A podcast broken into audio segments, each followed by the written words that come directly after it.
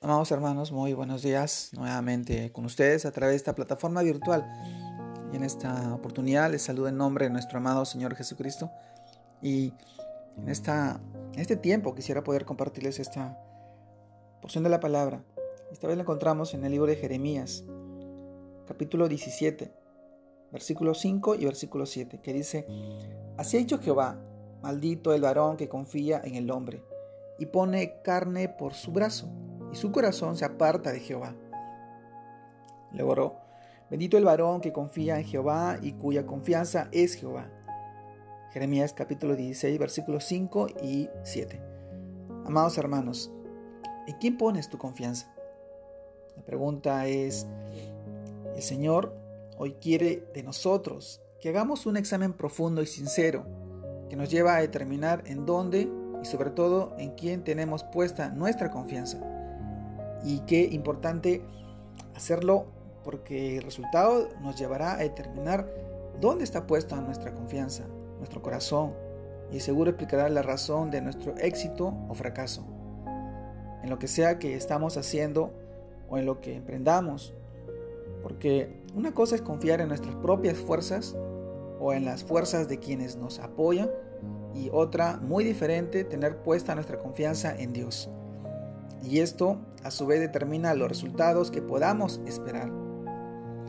El consejo sabio y prudente de Dios es para evitar la maldición de confiar en el hombre y poner carne por nuestro brazo. Nos dice, no confíes en los príncipes, ni en, ni en hijo de hombre, porque no hay en él salvación, pues sale su aliento y vuelve a la tierra. En ese mismo día perecen sus pensamientos esta porción de la palabra lo encontramos en el libro de Salmos, capítulo 146, versículos 3 y 4.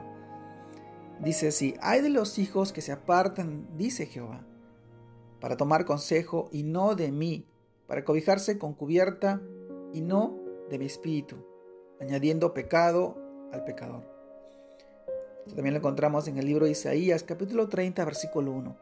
Hay de los que descienden a Egipto por ayuda y confían en caballos, y su esperanza ponen en carros porque son muchos y en jinetes porque son valientes y no miran al santo de Israel ni buscan a Jehová. También así lo expresaba el profeta Isaías en el libro en el capítulo 31 versículo 1. Y los egipcios hombres son y no Dios, y sus caballos carne y no espíritu.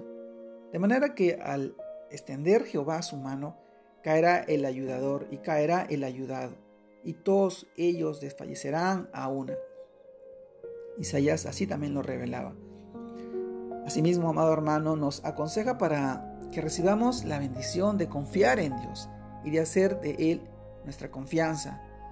Flate, fíate de Jehová de todo tu corazón y no te apoyes en tu propia prudencia. Reconócelo en todos tus caminos y Él enderezará tus veredas. Esto también lo encontramos en el libro de Proverbios capítulo 3, versículos 5 al 6. Porque yo Jehová soy tu Dios, quien te sostiene de tu mano derecha y te dice, no temas, yo te ayudo. Isaías capítulo 41, versículo 13.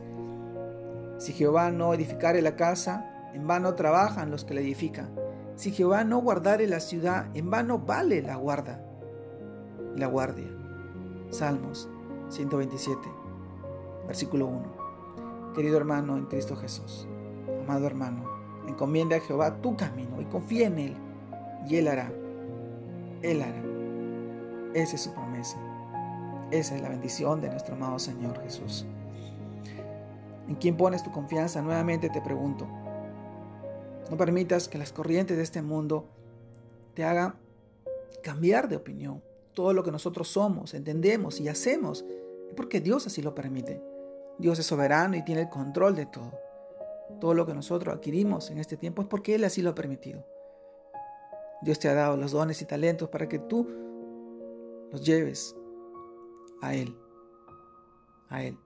Porque Él te amó y te ama y quiere que tú seas agradecido de una manera íntegra, de una manera personal para que Él pueda bendecirte y seguir ayudándote, fortaleciéndote en medio de tanta necesidad. Hoy podemos entender y reflexionar que nada sucede por así, por así nomás. Dios está en control y sabe que todo esto obra para bien, porque Dios nos conoce más que nadie, porque nos creó. Te mando un fuerte abrazo, Dios te guarde y te bendiga en este tiempo y en este fin de semana que empieza, y que sigas creciendo en el Señor y siendo de bendición para muchos. Dios te bendiga. Saludos a todos.